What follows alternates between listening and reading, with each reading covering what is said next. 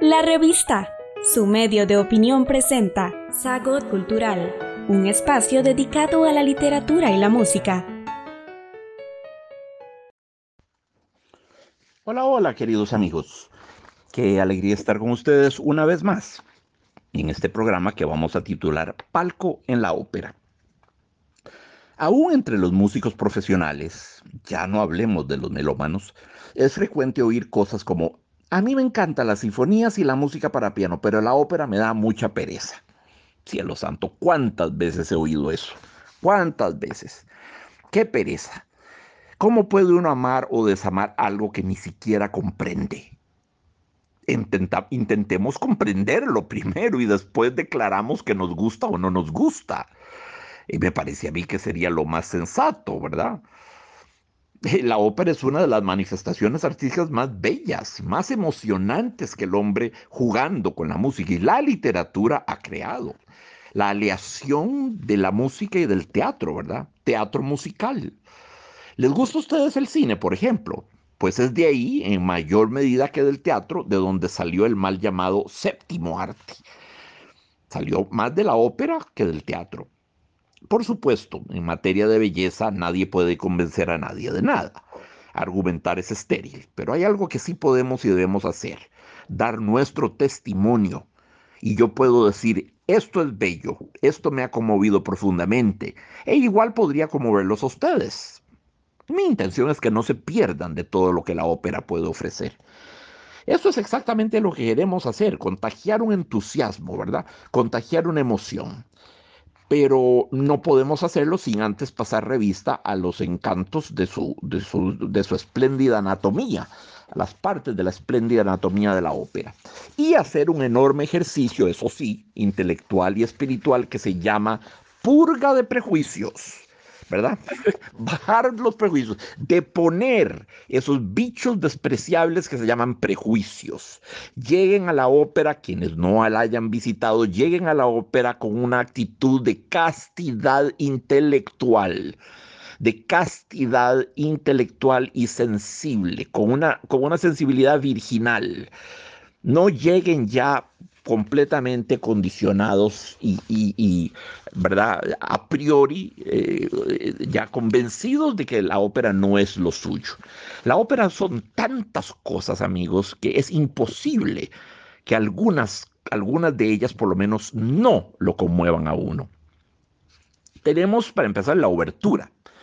Bueno, la obertura, a veces llamada preludio, crea la atmósfera general de la acción con frecuencia incorpora temas que serán escuchados más tarde en la ópera. Atención, no hay que confundir la obertura de concierto, como por ejemplo la 1812 de Tchaikovsky o, la obertura trágica de Brahms, por ejemplo, que están destinadas a ser tocadas como piezas autónomas, y no confundirlas con la obertura operática, que si bien puede interpretarse como pieza individual, solo cobra pleno sentido en el contexto de la ópera. Se toca a telón cerrado, atención. Tan pronto el director emerge de su escotilla para tomar su posición al frente de la orquesta ubicada en el foso, cada tril munido de su lamparita. Durante el barroco la obertura era apenas una forma de llamar la atención a los aristócratas para que tomaran sus asientos y para que dejaran para el intermedio sus flirteos, hartazgos y rumoraciones de palacio.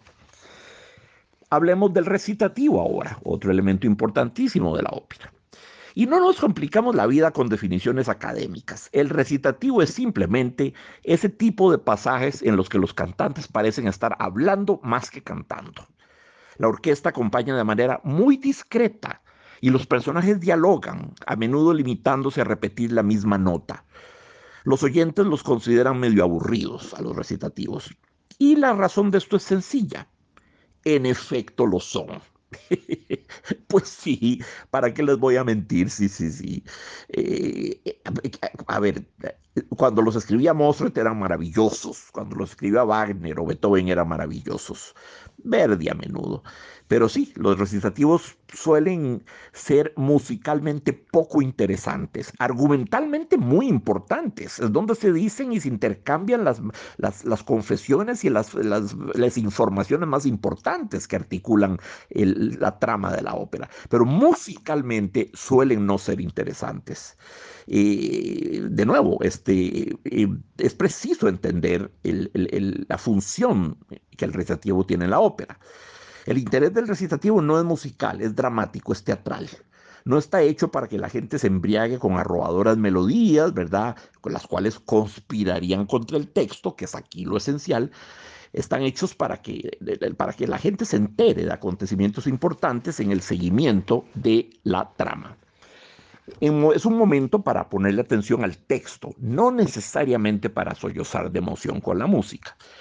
Tenemos el aria, bueno, el momento que todo el mundo espera, la golosina de la noche, triunfo de la melodía, esa que todo espectador saldrá del teatro canturreando. A diferencia del recitativo, el aria corresponde a situaciones de stasis, es decir, cuando la acción se congela momentáneamente para dar lugar a algún soliloquio, algún monólogo del, del, personaje. Sí, cuando el personaje se queda solas, ya no está dialogando, intercambiando información con otros, como en el recitativo. Eh, cuando hay un monólogo, es, es, ideal, ideal que el compositor use ese texto para un área. Em, cosa terrible, el cantante puede interpretar el área de manera sublime, pero si falla el agudo, siempre habrá un agudo espectacular al final de un número, ¿verdad? Será abucheado y tomateado. Es el circo romano. Un solo agudo, un solo penal, una sola cabriola sobre la cuerda floja sin red de protección y es la caída al abismo. Es terrible esto. Y es aberrante y es incorrecto. Es incorrecto que la ópera se convierta en una especie de circo donde toda la gente va a ver si el pobre cantante o la pobre cantante pegan o no el agudo. Eso es de melómanos baratos. Eso es de melómanos baratos. Eso, eso, es, eso es menos que ver, un, que ver un ejercicio de acrobacia circense, mucho menos. Caramba, el cantante puede haber entonado toda el área con una musicalidad, un sentimiento, un fraseo, un color vocal, una impostación, una afinación, un vibrato impecables.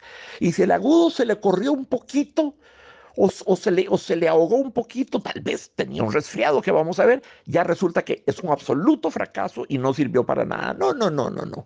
Esa no es la forma de oír la ópera. Esa no es la forma de la oír. Esa es una forma puramente muscular, fisiológica, circense, deportiva casi de oír la ópera. Muy bien, tenemos los coros también. Los coros, pues, pueden ser muchas cosas. A, menudo es heroico, ¿verdad? el coro grandioso la voz del pueblo, como en Boris Godunov de Mussorgsky, la voz de los esclavos, con Nabucodonosor de Verdi, ¿verdad? El, famoso va pensiero, la voz del ejército, como el caso del Fausto de Gounod, la voz de las sacerdotisas en Aida de Verdi. Son momentos siempre memorables, prefiguración de los grandes movimientos de masas del cine épico, ¿verdad? De hecho, hay óperas en las que el verdadero protagonista es el coro realmente. Tal es el caso, siento yo, de Boris Godunov. Es el pueblo ruso, el coro, el verdadero protagonista. Esta ópera es una saga conmovedora del lastimado pueblo ruso del siglo XVI. Boris Godunov es un personaje histórico, fue un zar de todas las Rusias, posiblemente espurio, posiblemente ilegítimo, y en esa leyenda se basó Mussorgsky para hacer su ópera. Bueno, tenemos también el intermezzo. El intermezzo es música puramente orquestal, ¿verdad? Nada más que orquesta, no hay voz humana, y es ejecutada entre los actos. El intermezzo de Caballería Rusticana de Mascagni, por ejemplo, y los intermezzos de Carmen de Bizet son de una belleza tal, son, son tan hermosos, tan memorables, que con mucho se elevan sobre el rango de simples interludios. Una vez más, en tiempos de los miriñaques y las pelucas empolvadas, el intermedio era la ocasión para comentar la última intriga de Palacio, hacer vibrar coquetamente los abanicos, dirigirse a la mujer en el palco lejano, miradas cifradas que solo la dama era capaz de descodificar, exhibir los más extravagantes atuendos, en fin, la música era lo de menos. En esa época, ¿verdad? En esa época. Luego tenemos algo que rara vez, rara vez falta en las óperas, es el dúo de amor. Y así, aquí sí, amigos, es momento para soñar y para enamorarse. Juramentos de amor eterno, a veces desgarradores, despedidas, y así, por supuesto, el inevitable clímax erótico con las dos voces aunando sus fuerzas en un agudo que derrite las columnas del teatro y pone a sollozar al más circunspecto. Y claro, generan aplausos atronadores, ¿verdad?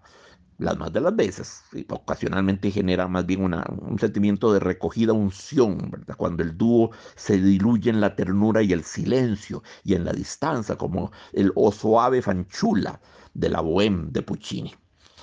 Sí, fuego cuando el amor se manifiesta bajo la forma de la pasión y luz pura cuando se convierte en intimidad, en ternura y en caricia. Luego tenemos los conjuntos vocales, tenemos los tríos, por ejemplo, las lectoras de naipe en, en Carmen de, de Bizet. Tenemos los cuartetos, el de los protagonistas de Rigoletto de Verdi. Tenemos quintetos, nuevamente en Carmen de Bizet.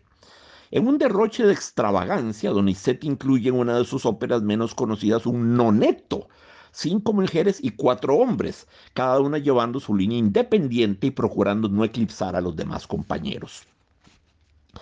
Y sí, la ópera es un experimento titánico, ¿verdad? Es un, la, la ópera es un género sincrético, esa es la palabra que tendríamos que usar. En él tenemos música, literatura, ¿verdad? el libreto, plástica, la escenografía, drama, la actuación, las vestimentas, los efectos luminotécnicos, danza, los ballets integrados a la ópera francesa. Y en el caso de Wagner y su Gesamtkunstwerk, que significa obra de arte total, Gesamtkunstwerk, Gesamt total, Kunst, arte, Werk, obra, obra de arte total. Wagner soñaba con la quimera de producir una obra de arte total. Tenía que ser alemán, por supuesto. Los hombres alemanes siempre soñando en términos de totalidad, de absolutismo, de grandeza, de desmesura. Bueno, ese es su patos, esa es su sensibilidad. Y a fe mía que ha producido cosas bellísimas. Su, música siempre propende al, exceso, pero, pero, un divino exceso me apresuro a señalar. En el caso de Wagner no solo estaba presente, claro, la música, la literatura, la plástica, el drama, las vestimentas, la actuación, los efectos luminotécnicos, las danzas, todo eso, incluso también estaba el elemento religioso.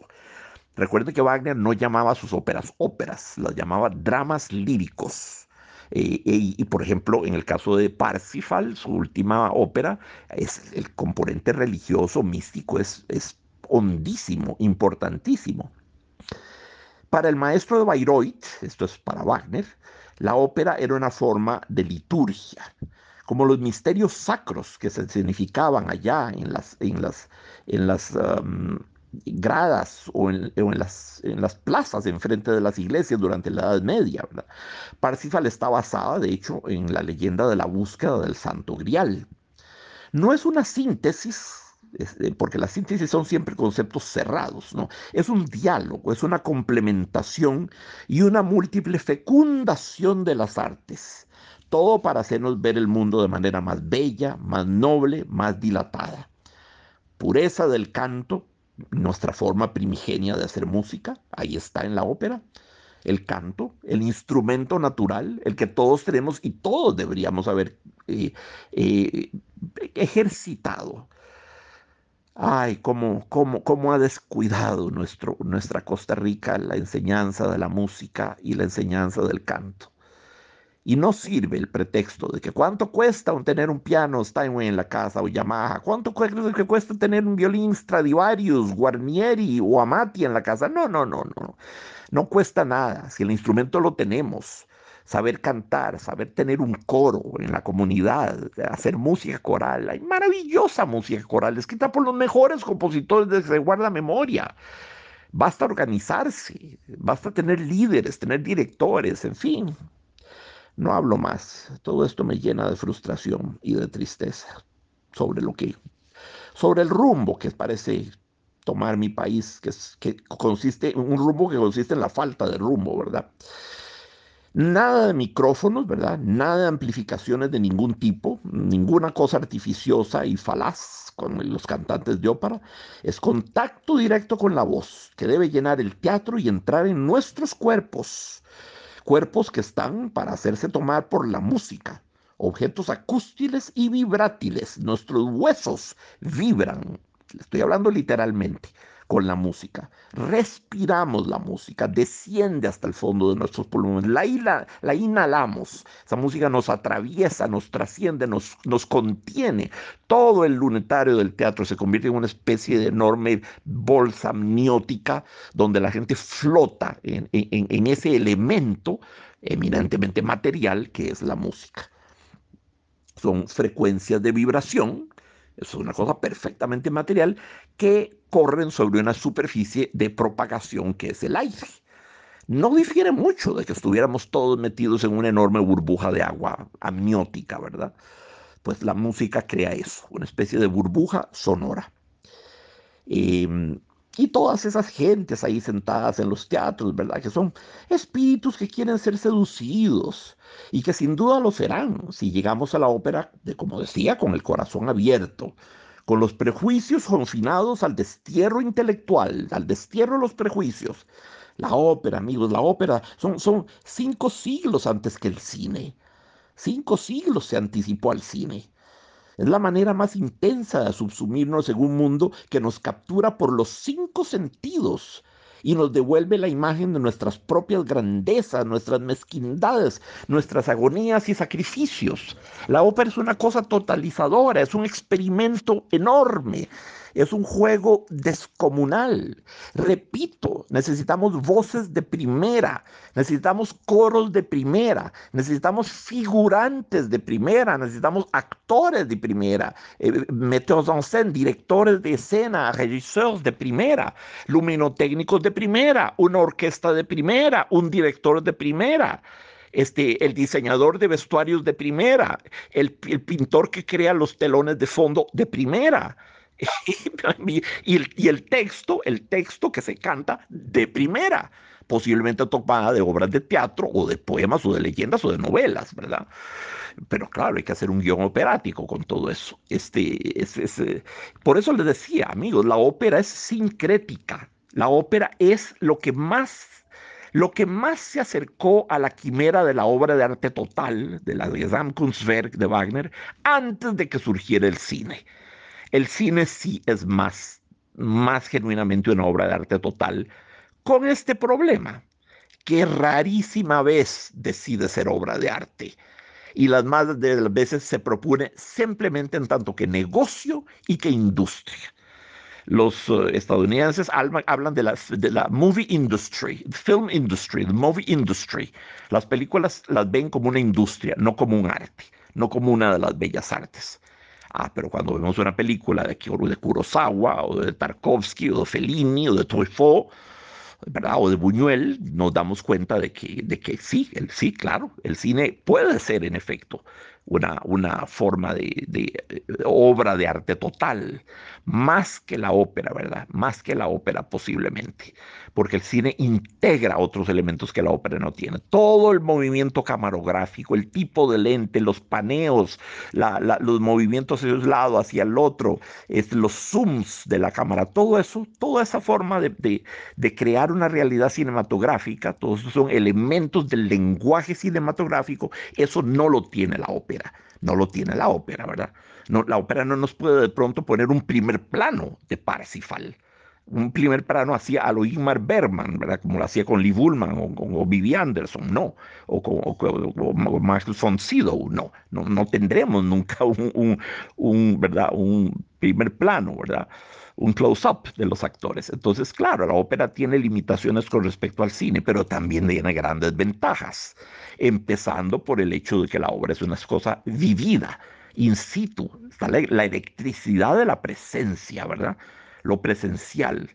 E, e, en la, en la obra musical en vivo, la ópera sobre todo, e, es, es, algo tan bello, tan mágico, que aún los accidentes, aún los tropiezos, aún los errorcillos se aplauden y se reciben como parte de algo que es tan complejo y tan lleno de facetas diferentes que es inevitable que alguna cosita falle por aquí, por allá o hasta más de una cosita. Y en eso hay libros enteros de anécdotas divertidísimas sobre, sobre ópera cosas horribles que le han pasado a cantantes y, otras muy divertidas. De eso podemos hablar después. Podemos hacer un, programa más frívolo, si ustedes me los permiten un día y yo les cuento anécdotas de ópera. Hay libros enteros escritos sobre eso. No hay ningún género musical que haya generado tanto tipo de accidentes, de vicisitudes, de, chascos, de, de, actos fallidos, de cosas que, no funcionaron bien, ¿verdad? El día del estreno o en, representaciones posteriores. Aquí en Costa Rica hay anécdotas para la historia, ¿verdad? Hay anécdotas en la historia de nuestra ópera que ya son leyendas urbanas. Todo el mundo sabe de ellas. Eso lo dejamos para después. Ahí los dejo amigos, ya con la debida iniciación en la ópera. De ahora en adelante ustedes siguen solos, pero siempre pueden contactarme, ¿verdad? Yo estoy para servirles, yo estoy para yo estoy para guiarlos en lo poquito que pueda guiarlos. Yo soy un vaquiano de la belleza, soy un lazarillo de la belleza. Soy como un guía en, una, en un museo lleno de obras de arte maravillosas señala una cosita acá, una cosita por allá, llama la atención sobre este rasgo, sobre aquel otro detalle de tipo técnico, sobre esto, lo otro. Esa es mi única, humilde y sencilla función. Pero estaré feliz, feliz de prodigarme para ustedes. Eh, si en algún momento tuviesen alguna duda, siempre me pueden, eh, me pueden llamar, se pueden poner en contacto conmigo. Es, eh, para eso vivo, para eso vivo. Con eso se los resumo todo. Ese es mi trabajo. Un abrazo enorme, queridos amigos, y hasta la próxima. Estamos en las plataformas de Spotify, Apple Podcast, Google y Anchor como la revista. La revista. Este programa se produce con el auspicio de la Universidad Técnica Nacional.